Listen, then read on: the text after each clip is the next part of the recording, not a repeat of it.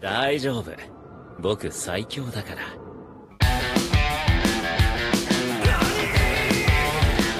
俺は縁柱煉獄教授の満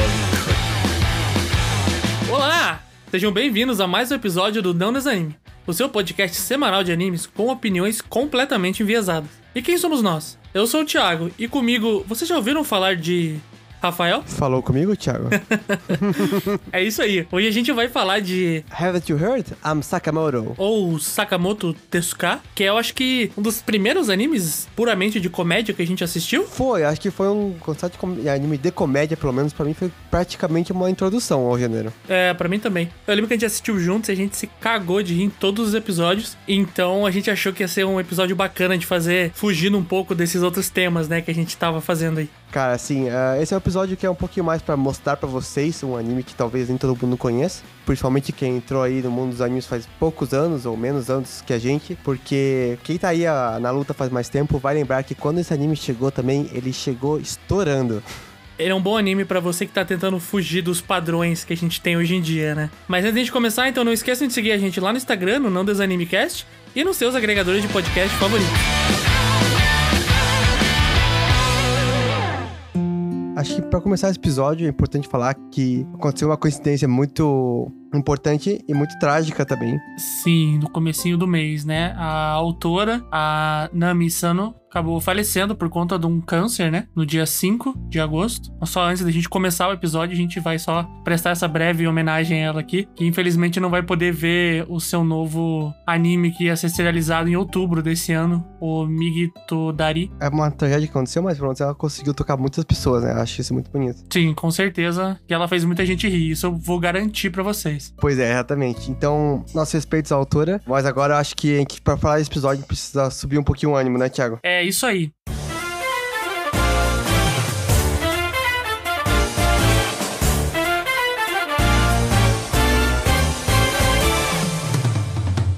Primeiro, eu vou pedir pra você ler uma sinopse pra ver se o pessoal consegue entender. Quem não conhece, assim, eu já vou aproveitar esse momento pra explicar que quem já viu, vem com a gente pra dar risada junto. Quem não viu, vão ter alguns spoilers, mas eu acredito que a gente não vai chegar a estragar nada da história. A gente não vai falar de coisas muito específicas, pontos muito específicos. Então, pode vir com a gente, mas antes, ouçam uma sinopse desse anime pra ver se faz algum sentido. Sakamoto parece ser frio por fora, mas por dentro tem um coração bom e está sempre pronto para ajudar seus colegas.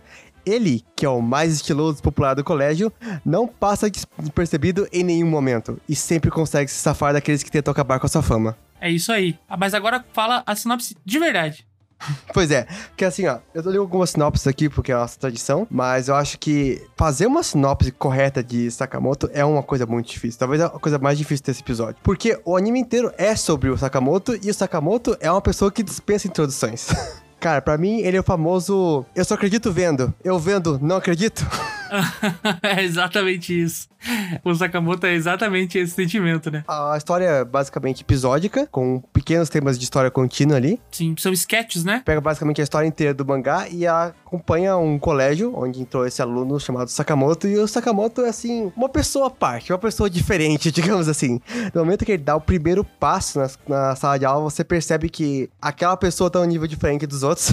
E o episódio e o anime inteiro é sobre você ser a plateia dessa pessoa incrível que é ele. Eu acho que também, além de você ser a plateia, é você cada vez ser mais surpreendido. Porque chega um momento em que você fala, beleza, não tem como, como isso aqui ser resolvido. E lá vem ele, ele resolve do jeito mais bizarro possível. É, e eu acho que é, eu, eu, pra preparar para esse episódio, eu li um pouquinho do mangá. E assim, eu fiquei impressionado como é uma. Talvez não impressionado, mas eu fiquei feliz como, como que eles são uma adaptação fiel do mangá. E nos dois casos, eu acho que o tipo de skit do Sakamoto marca muito você. É bem, tipo, específico dele. Porque tudo que acontece no episódio, toda a construção que tem, é geralmente para você ter uma cena, uma ação, uma coisa que ele fala ou faz que é completamente absurda.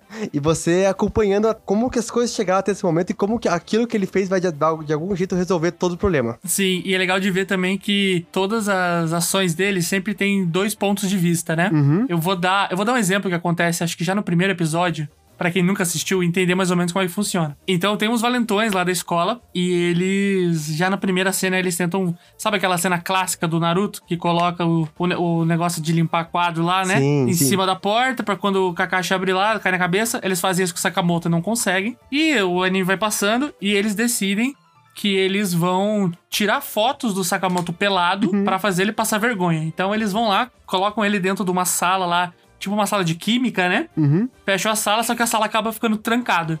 Até aí, tudo bem. Só que de repente, no meio da, da confusão deles ali, começa a pegar fogo. E eles começam a se desesperar e não sabem o que fazer. E de repente, Sakamoto está pulando de um lado pro outro na frente de uma fogueira.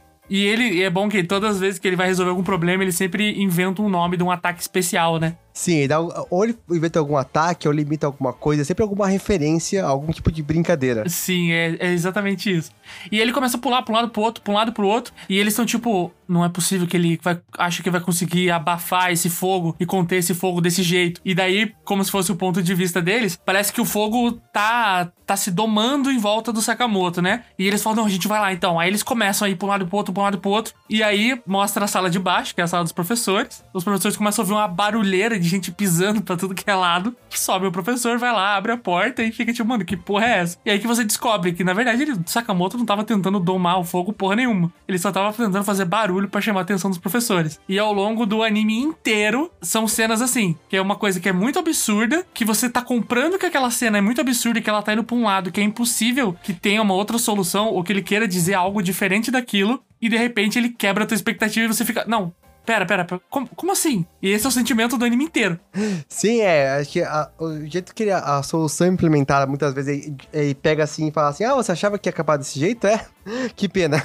Temos uma, uma outra ideia. É muito legal essa ideia de você. Você também sente que você não consegue acompanhar o que ele tá fazendo. Eu acho que é muito bom o jeito que eles colocam ele como se ele fosse um aluno exemplar, né? Só que ele é um aluno exemplar ao cubo. Então, tipo assim, além de ele saber tudo, tem momentos, por exemplo, de estudo que vai escalando, né? Então tem esses momentos de escalada, que tem, por exemplo, a menina que é afim dele, que ela tem as táticas de sedução, e ela vai lá, você tá sentado ao lado dele, daí fala, ah, não, beleza, esse é o lado que ele escreve. Daí ela senta do lado dele, de repente ele tá escrevendo com as duas mãos. Aí ela fala, não, vou, vou ficar na frente pra atrapalhar ele. Aí de repente ele tá olhando através dela Isso. no quadro. Então, tipo assim, é um- uma escalada de absurdo que funciona super bem. E não tem jeito. São 12 episódios, e nos 12 episódios isso acontece e você não sabe que tá vindo.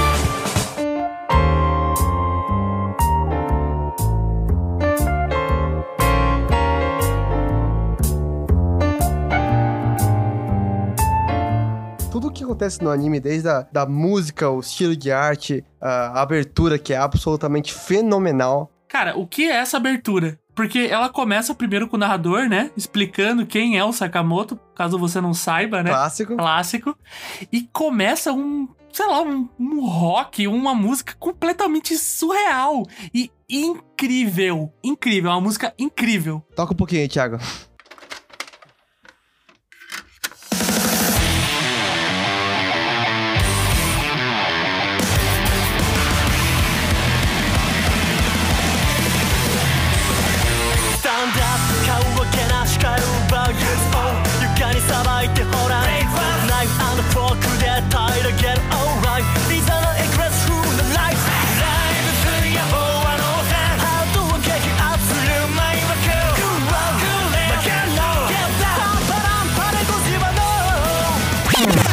Fala a verdade, gente. Impulável, não é? Cara, não tem como. Eu acho que o Sakamoto é um dos únicos animes que eu assisti a abertura em todos os episódios. E assim, pra quem não conhece, o Thiago é muito bom em pular a abertura, hein? Sou bom, sou bom. É que assim, hoje em dia a Crunchyroll ela tem o botãozinho do pular abertura, né? Mas na época que a gente assistia anime pela sombra nas cavernas, você tinha, você tinha que ir avançando ou clicar. E eu não sei o que acontece comigo, mas eu tinha um dom temporal que eu acertava o clique exato na hora que era pra pular a abertura. Gente, era assustador. Sério. Mas essa daí nunca aconteceu isso, porque essa abertura é muito foda. E assim, junto com isso, a própria animação da abertura é incrível. São umas cenas que você consegue ver no anime acontecendo. Não acontece de fato no anime, mas você entra já instantaneamente no espírito do anime, desde ele surfando, dando uma piscadela pra você, fazendo um, uma air guitar com uma vassoura. É muito loucura. E então, isso, abertura, música, o próprio narrador, ele vai te colocando naquele clima de tipo, aquele clima perfeito pra você aceitar qualquer coisa maluca que eles forem tacar na sua frente. Uhum. E o melhor que complementa tudo isso é que o anime, né? O, o design do anime, ele é completamente genérico, né? Ele não tem nada demais. Sim. Então deixa essas situações absurdas melhores ainda, né? Porque você vê como se. é, Ele parece, se você vê só prints do anime sem ser momen- momentos específicos, ele parece só um slice of life qualquer, né? Pra quem não sabe o que é um slice of life, é esse tipo de anime. Principalmente de escola, né? Que conta só a vida de um personagem. Não, não são coisas absurdas acontecendo. É, concordo, mas vou pôr uma vírgula aí, porque um dos jeitos que eu conheci Sakamoto, talvez o jeito que eu conheci Sakamoto, foi justamente por causa dos GIFs que ficaram extremamente populares. GIFs e memes que ficaram populares quando o anime lançou. Ah, sim, sim. Não, mas eu digo momentos normais. Sabe? Uma, um print deles na, na- sentado na aula. Aí sim, aí beleza. Porque os GIFs, cara, os GIFs são sensacionais. Eu olhava aquilo e falava, meu Deus, que anime que é esse? O que que tá acontecendo aqui? sim, sim. A primeira que eu vi, acho que quase qualquer pessoa que viu foi a da cadeira, que é um dos kits mais curtinhos que fazem. Que de novo, estão tentando tirar um sal com o Sakamoto, fazer um bullyingzinho lá. Daí ele levanta pra fazer alguma coisa e quando ele vai sentar de novo, ele tira a cadeira dele. e o maluco, sem pestanejar, sem hesitar por um único segundo, simplesmente para de descer e fica parado com posição sentada, sem tremer. Como se ele estivesse numa cadeira. Cara, é muito, é muito boa essa cena, sério.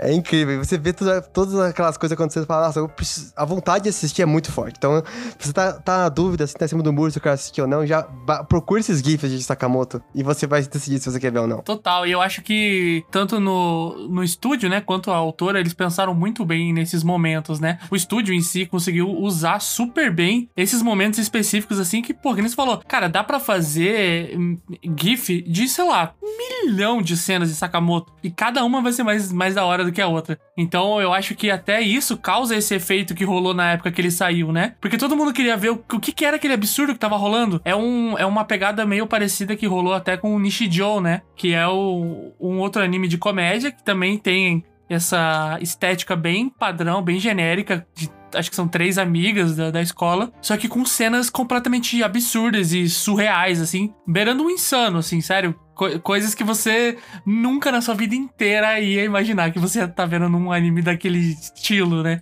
Então eles acertaram em cheio, cara, em cheio nessas cenas. Uhum. Fizeram muito bem. assim, E assim, isso aí, isso aí é só a parte que usa pra te comprar, né? Porque depois que você entra no negócio, tem mais coisa pra você descobrir por baixo do pano. Uma coisa legal que eles fazem é que tem muito um aspecto, apesar de ser um anime que é principalmente de comédia, ele tem um aspecto eclético de ter alguns elementos ali mais de terror, tem aqueles elementos de Slice of Life que você falou, né? Sim, alguns momentos dramáticos, Dramáticos. reflexivos. Pois é, então. Ah, ele é legal porque, assim, pra quem não tá acostumado com isso, o Sakamoto é um personagem que chamamos de personagem estático. Que é um personagem que não muda. Você vai ver ele no primeiro episódio, vai ver ele no último, ele vai ser exatamente a mesma pessoa fazendo as coisas do mesmo jeito. Ele é como se fosse a ponte dos outros personagens, né? Isso, por, por isso eu tô falando. Se você olha isso só pelo que eu tô falando, você pensa assim, ah, mas que chato, eu não quero ver um personagem que não muda. Mas o legal é isso, como ele serve como ponte, você acompanha todos os outros personagens mudando. E é isso que ele tem em vantagem em relação a animes que estão completamente episódicos de skits, que você vê os personagens mudando durante o anime. É, é muito legal essa mistura, né? Por mais que seja dividido no episódio ali dos sketchzinhos rapidinhas, a gente tem essa evolução contínua dos, dos personagens. Então, no começo a gente tem alguns delinquentes, aí eles vão tendo o Sakamoto como um, um modelo, né? Não só de estudante, né? Um modelo de pessoa. E todo mundo vai aprendendo com ele e vai entendendo, tipo, sobre si até, Sim. né? Muitos dos alunos se descobrem por causa do Sakamoto, né? É isso que é o mais legal, eu acho, porque por trás dessa comédia escrachada que fez tanto sucesso, tem umas mensagens muito legais daquele anime, umas dicas muito legais, mesmo pra quem tá no no ensino médio próprio ou até depois, sobre coisas que você pode levar pra vida e ensinamentos que ele traz pros personagens ao seu redor, que você vai acompanhando aqueles caras que são comparados com o Sakamoto, são completamente patéticos, não fazem nada direito comparado com cara perfeito, mas que, vendo a inspiração dele, porque ele é um cara que não tá lá pra se gabar, não tá lá pra se achar melhor que os outros, tá lá pra ajudar os outros, eles vão virando pessoas melhores conforme o anime vai passando e você aprende junto com eles. Isso numa comédia eu acho que é muito, muito legal de se ver. É muito da hora, né? Porque não é. não fica raso, né? Isso aí, você tem aquele temperinho, né? Pra dar um. Uma aprofundada na experiência. É, não, chega, chega ao ponto dele, dele ensinar lições pra mães de outros personagens, cara. É nesse É, nível. esse assim. episódio foi um pouquinho esquisito, não vou negar. É, tem alguns episódios que passam ali que você fala. Hum, tem alguma parada meio esquisita rolando aqui, eu não sei. Não sei se eu tô gostando disso aqui, mas tudo bem, passa e você ama o episódio de qualquer jeito, mas tem algumas cenas meio esquisitas, né? Sim, mas eu eu não posso reclamar porque gerou a cena mais engraçada do anime, que é o Sakamoto preso no teto, Caralho. Escapando da mãe do. Não, aquela. Realmente, cara, esse, esse episódio em si, ele é muito bom, cara, muito bom. Pra mim, só, pra mim, só tem uma cena melhor do Sakamoto do que essa daí. Qual que é? Que é o quando ele vira um pombo. Meu Deus, isso aconteceu. Tem um momento do, do anime em que as meninas estão atrás dele, né? E, e elas estão Uhum. usando, tipo, um guia de como seduzir um homem. E elas começam a brigar e tal, e no meio do caminho elas. Como, como se tivessem derrubado um totem da sala. E quando elas vêm. Na verdade, elas estão jogando um jogo tipo Ouija, né? É, bem isso. E daí o, a moeda que elas estão usando, como se fosse o copo, a moeda escapa. Ela... na, na hora que a moeda escapa, cara, você só escuta um. e, tá, e tá o maluco em cima do, do armário, cara, agindo que nem um pombo, velho. Puta merda. E no final das contas ele só tá fazendo aquilo pra ensinar uma lição pras meninas. Porque ele tava lendo uma revista dele de como ensinar as coisas, cara. É, é excelente, é excelente. Exatamente, é aquela que você falou das duas perspectivas, né?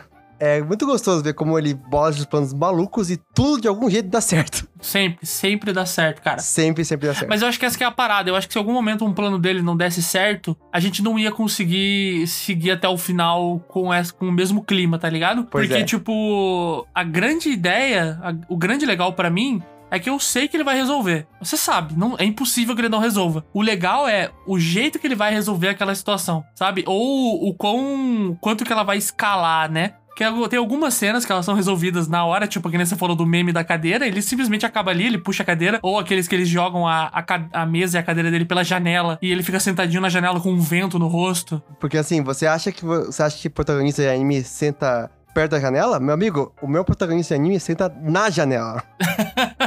o meu protagonista de anime faz o professor ficar com vergonha. Exatamente. Mas assim, então, tem cenas assim que são resolvidas rapidamente, que nem essas, mas tem algumas cenas que vão escalando, escalando, escalando a pontos surreais, né? E até o que você comentou, né, de gêneros diferentes. Tem um episódio que é como se fosse um shonen, assim, uma parte de shonen, que é muito foda, cara, porque eles estão, ele tá pra brigar com um outro delinquente que apareceu lá, que sempre vai aumentando, né? É sempre essa ideia. Ah, esse delinquente aqui, na verdade, não era o mais foda. Tem um mais foda que ele. É padrão, né? E, tipo, eles estão lutando e, de repente, chega um policial. Aí o policial, ele fala assim, vocês vão brigar. E, na real, eles começam um outro tipo de luta. E começa a chover e dá raio. E acham que ele vai usar um poder de raio. Cara, é, é incrível, é incrível. Eu gostei muito desse, porque o policial primeiro chega, tipo, ô, vocês estão brincando e tal, que a gente você falou? Eles falam, não, a gente tá brincando de empurrar. E daí você pensa, ah, beleza, o policial vai dar, vai, vai falar, "Ah, legal, continua aí e vai embora. Mas não, o policial é viciado em sumô. Ele vira juiz. Juiz e comentarista ao mesmo tempo. Aham, aham. É ele que vai falando sobre os ataques que eles estão usando, né? É, e começa a entrar a brincadeira também, é muito bom, cara.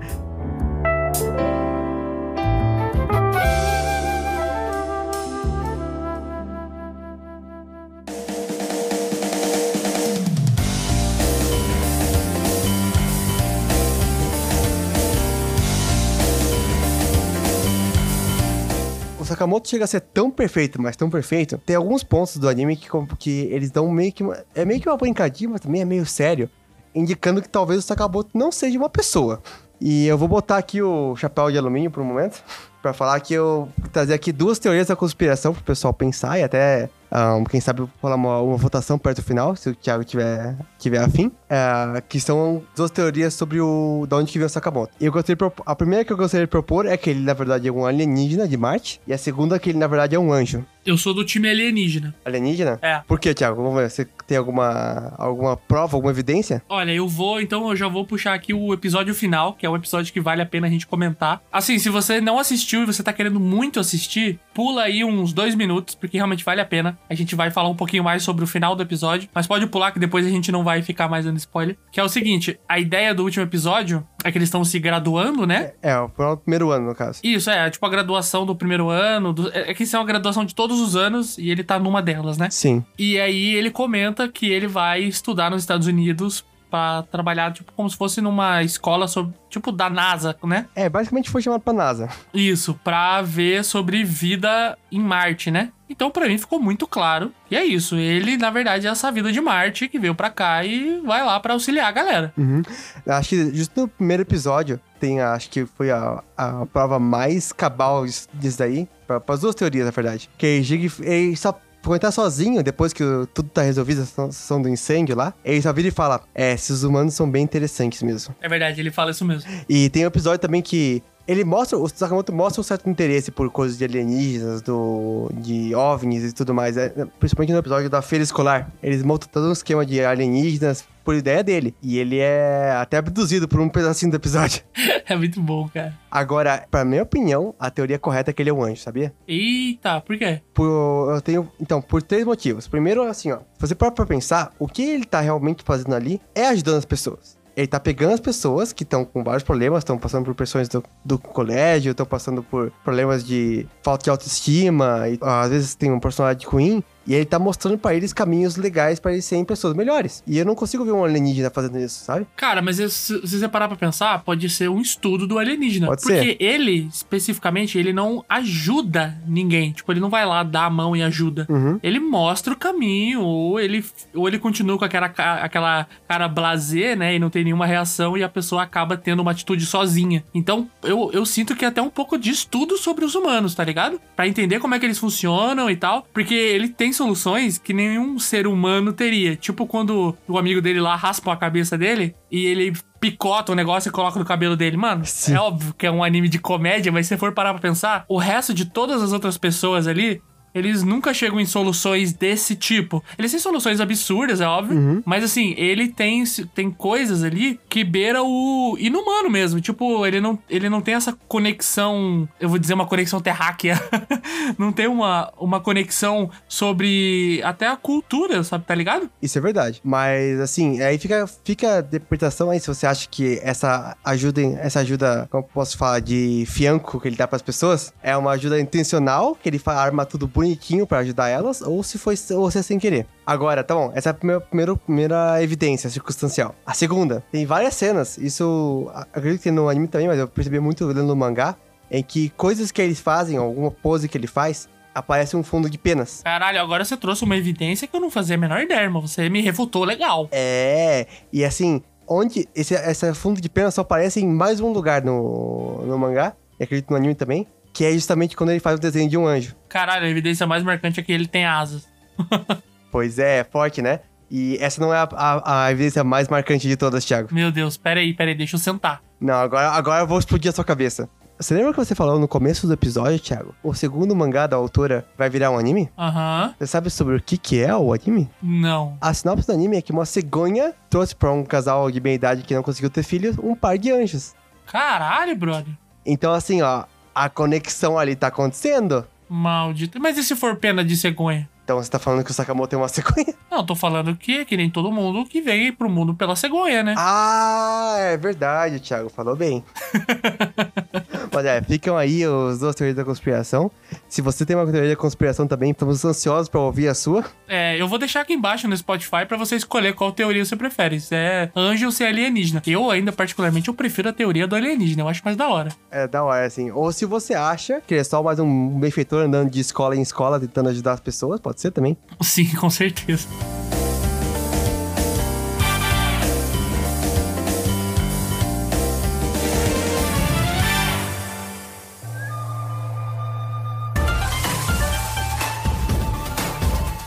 Eu quero saber de você, Rafael. Quais são as suas impressões gerais do anime? Eu lembro que a gente assistiu junto, né?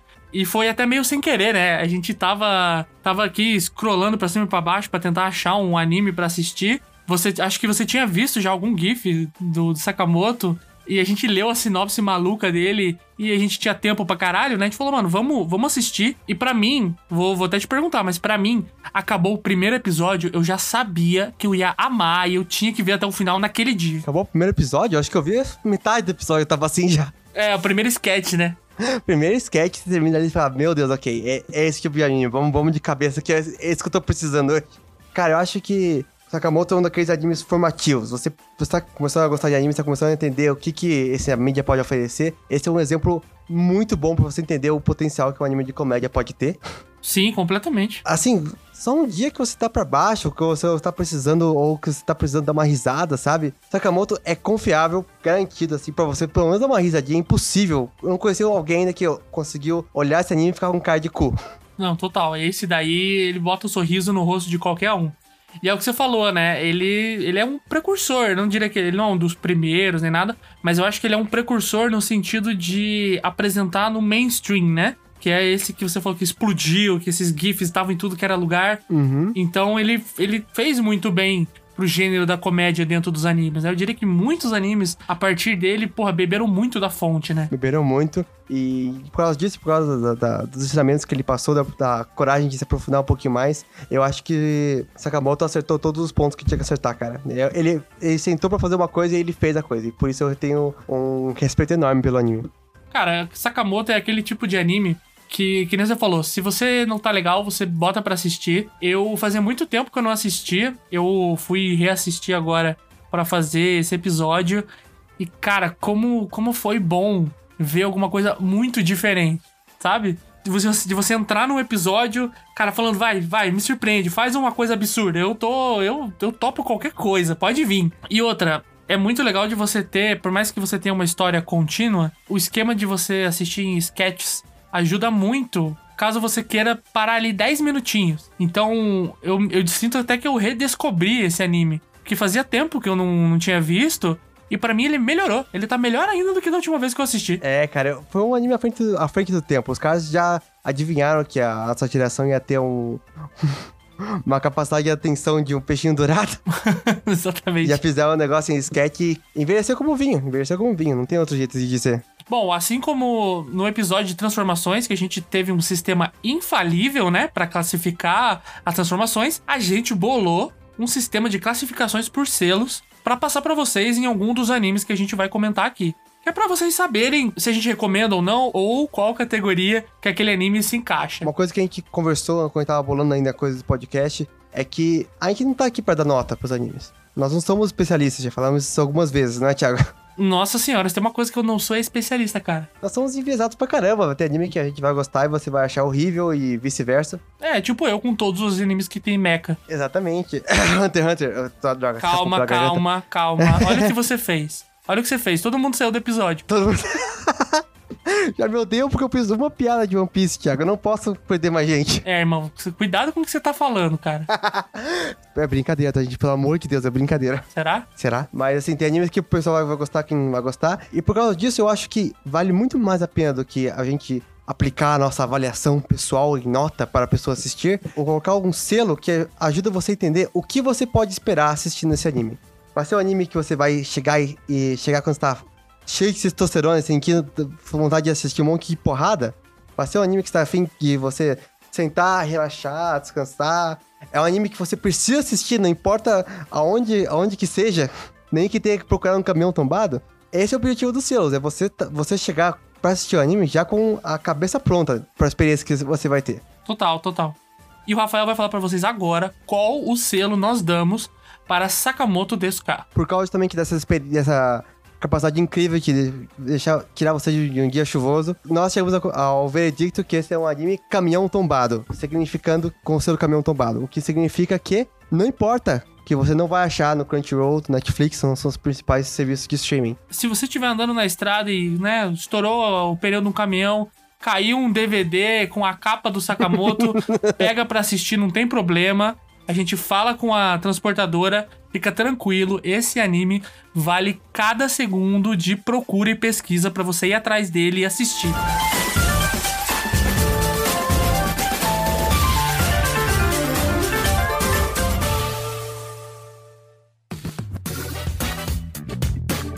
Bom, é isso, gente. Esse foi o episódio de hoje. Agora a gente vai entrar pro nosso momento aqui de atualizações e o que estamos assistindo, o que indicamos ou não, né? E hoje eu vou começar bem no clima do nosso episódio, que eu assisti esse último final de semana eu assisti o Túmulo dos Vagalumes. Ele é um filme, né? Do estúdio Ghibli, famoso estúdio Ghibli, que eu não tava. Eu tava me segurando pra assistir, sabe? Eu sabia que eu ia chorar, que ia dar merda, que eu ia ficar passando mal. Então eu fiquei postergando isso de assistir. E fui empurrando, e fui empurrando, fui empurrando, até que final de semana chegou o momento de assistir. Caso vocês não saibam sobre o que, que é o Túmulo dos Vagalumes, conta a história de um irmão e uma irmãzinha pequena, né? O, o Seita e a Setsuko. E ele se passa na Segunda Guerra Mundial, né? Então, enquanto os Estados Unidos estavam atacando o Japão, então, o anime já começa. A primeira coisa que é, que é falada no anime é o, o Seita falando assim: ele fala o dia que é e tal, acho que de, é, no ano de 1945, e ele fala, e esse foi o dia que eu morri. Caramba. É a primeira coisa que ele fala, e aí que você começa a ver toda a história de como que ele chegou naquele ponto que ele tava ali, e conta essa trajetória de como esses dois irmãos têm que se virar nesse Japão que tá sendo destruído pelos Estados Unidos. É, na época, assim, os Estados Unidos eles tinham uma tática que eles jogavam bombas tipo de fogo, sabe? Para incinerar as casas, que era tudo de, de madeira no Japão, Uhum. né? Então eles caíam um pouquinho ali, cara, pegava fogo em tudo. Então eles tinham que ir se virando. Tinha bunker pra tudo que era lado, tipo bunker, né? E eles vão sobrevivendo, tem que ficar com a tia deles por um período. E assim, esse é o tipo de anime que você tem que assistir num dia que você sabe que você vai chorar, sabe? Não vai, se você não vai assistir triste, porque ele é de partir o coração, ele é lindíssimo. Ele é muito bem feito, cara. O roteiro dele é impecável, a direção é impecável. Cara, Estúdio Ghibli, assim, não, não precisa falar muito, né? Todo mundo já sabe o quão foda que o Estúdio Ghibli é. Mas eu acho que é uma produção que ela é muito importante de ser assistida também, sabe? Pra você olhar. Porque a gente, a gente vê muitos filmes de guerra, né? Mas geralmente a gente tem uma visão muito unilateral desses filmes de guerra, que é a visão dos Estados Unidos. O máximo Sempre. que você tem ali é, é uma visão, sei lá, da, da França, da Inglaterra por um pedacinho. Mas geralmente é Estados Unidos e essa daí de os lado vencedor, né? Isso que eu ia falar. é muito difícil de você ver o lado que perdeu, né? E quais foram as consequências disso. E essa história é uma história muito tocante, cara. E, nossa, sério, é muito bem feito. Eu recomendo pra todo mundo, mas assim, vai assistir num momento que você sabe que você vai chorar. Não assiste se você não tá bem. Porque é de chorar, de soluçar. Gente, é, então, se você, se você, assim, assistiu Oppenheimer faz alguns meses, tá com vontade de ver um pouquinho mais sobre, tá, ficou aquela, aquela saudadezinha das atrocidades da Segunda Guerra, você recomendaria Grave of the Fireflies, Thiago? Ah, só se você saiu de Oppenheimer achando aquilo um absurdo completo. Se você saiu de lá falando, nossa, que filmão incrível, cara, eu não sei. Eu espero que o pessoal tenha saído, mas vamos ver, nunca se sabe, né? pois é. Então agora, ah, saindo completamente do tema, do tema do episódio, eu vim falar de um outro anime de comédia escrachada, que retornou esses tempos aí, eh, tá no ar, inclusive, na segunda temporada, chamada The Devil is a Part-Timer, ou então conhecido mais ah, aí nos, nos becos, nas porcarias e bocas, como o demônio que trabalha no McDonald's. E assim, eu tô assistindo agora a segunda temporada. Ah, gostei muito da primeira temporada, do, Eu também. do jeito, do jeito que. a- toda a dinâmica que tava lá. Acho que foi um dos primeiros animes ali que começou a brincar um pouco com a ideia do outro mundo e trazer algo diferente. Na verdade, ele, ele veio com a. Acho que um dos primeiros que trouxe aquela ideia do Isekai ao contrário, né? Isso. O principal tava cansado de ser. O nome dele é Mao Satan, pra você ter uma ideia. Bom. Ele ia conquistar o mundo inteiro, mas ele tava cansado lá, tava meio que perdendo também da heroína. Falou assim: ah, cansei, de- cansei de vocês, eu vou, vou, vou pra outro lugar aqui, abriu um portal e fui pra Terra. Só que, diferente de, por exemplo, sei lá, pra quem gosta de desenhos antigos aí, o Inverdezinho da vida, ele não chegou aqui e falou: ah, vou dominar a Terra. Não, não, não, não. Ele falou assim: eu vou fazer as coisas pelo jeito certo que os humanos fazem. Então, se eu for pra reconstruir meu exército, eu vou fazer isso com um emprego, conseguindo dinheiro do jeito correto. E ele não consegue um emprego muito absurdo, não. Ele acaba conseguindo um emprego de meio período pra trabalhar na versão deles do McDonald's, que eu acho que é o McDonald's, uma coisa assim. A história começa a partir daí, aos pouquinhos vão vindo mais personagens do mundo dele. Mas ela brinca demais com a ideia do pegar esses personagens que estão acostumados com todos os, os arquétipos e padrões de fantasia e terem que viver uma vida de adulto com responsabilidade de adulto, aprender a usar máquina de lavar, aprender a pagar as contas. Uhum. Ele fala muito sobre mudança e confiança, né? Mudança e confiança também, porque mais pra frente, bem, bem no começo ainda, aparece a heroína que, é, que era destinada pra matar ele. E ela pega, eu diria, acho que foi um emprego mais legal que o dele ainda, que ela acabou como atendente de telemarketing. Cara, excelente, cara. É, a ideia é que agora, que esses dois que eram terríveis inimigos, os aliados deles também são terríveis inimigos, estão tendo que ser meio que forçados a, tra a trabalhar juntos pra entender e sobreviver nesse mundo humano. Eles ainda se odeiam, mas agora eles são meio que vizinhos e estão tentando colar alguma coisa ali. A boa parte da história do anime é justamente tentando fazer essas visões diferentes, se acostumarem a esse mundo e se acostumarem a si mesmos. É, uma coisa que é muito legal é que, assim, o, a, não é o fato dele estar tá no planeta, mesmo ele estando aqui, ele não deixa de ser um rei demônio, né? Então, tipo, tem situações que ele simplesmente tem que resolver como rei demônio e depois ele tem que dar uma desculpa completamente esfarrapada para aquilo tá rolando daquele jeito para ninguém suspeitar, né? É, é, bem isso. Então, eu gostei muito dessa dinâmica ali. Perto do final, não vou negar, eu acho que o finalzinho da primeira temporada não me pegou muito bem. Achei que os caras apelaram um pouquinho pra clichêzão, mas eu tava com esperançoso que tinha sido só um solucinho assim, que a segunda temporada ia chegar com força. E eu, com muita tristeza, muito pesar que eu, que eu aviso que, pelo menos até agora do que eu vi, acho que foi uns 4, 5 episódios, não me comprou, viu, Thiago? Putz. Eu vou focar aqui um pouquinho de spoiler, acho que não é nada muito absurdo também. Eles usaram uma tática que eu não sou um grande fã, e a única vez que eu vi fazerem, eu, eu acho que a outra vez fizeram melhor. Que é o seguinte: então você tem esses dois personagens aí que você que são meio que um casal romântico, mas também teoricamente se odeiam e eles precisam aos pouquinhos com situações tentando chegar mais perto. Adivinha qual que é o truque que eles, eles bolaram essa vez para fazer os dois darem um boost aí nessa, nesse relacionamento. Eles vão morar juntos. Pior, muito pior que isso, Thiago. Eles vão ter que cuidar de uma criança. Ah, não! E assim, é aquela criancinha chata que, que é extremamente porque sim e tem um monte de poder a, a, aleatório para servir o enredo. Sim, é óbvio. Vamos ver, eu vou, vou seguir forte, não vou desistir. E talvez mais pra frente eu consiga dar um update mais completo sobre como que foi a segunda temporada. Bom, gente, foi isso. Esse foi o episódio de hoje. Muito obrigado pra quem escutou até agora. É, não esquece de seguir a gente lá no Não Desanimecast no Instagram. E também seguir a gente no seu agregador de podcast favorito. E vejo vocês na próxima semana. É isso aí. Valeu, gente. Obrigado por ficar até o final e até a próxima. Até. Falou!